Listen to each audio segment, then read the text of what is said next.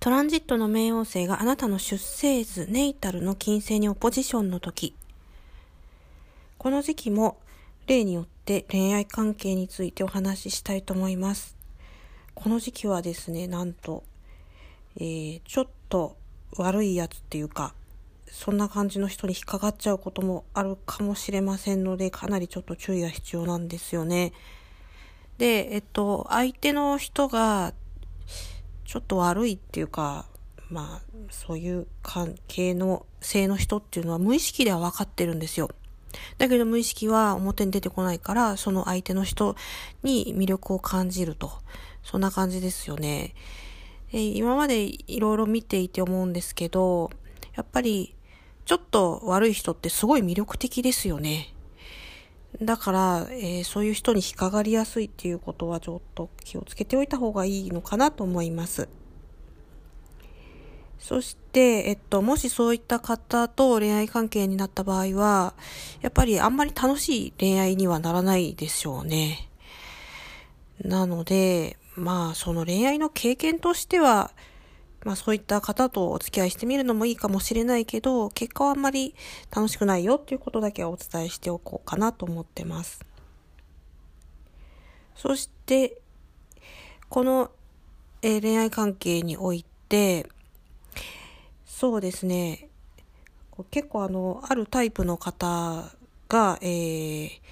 やりやすい行為があって、で、それ、そのテクニックっていうのは結構バラエティに富んでるんですけど、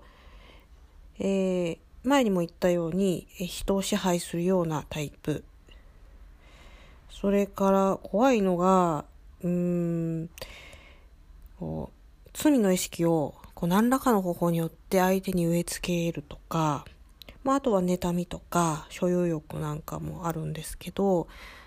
まあまあ、そういう、こう、ちょっと悪い人っていうのは植え付けてくるんですよ。なので、えっと、ちょっとその辺も、あの、注意した方が本当にいいかなと思っています。やっぱり何かしらのこう、あの、無意識上のストレスをこう、そういった方と、あの、恋愛関係結んだりすると、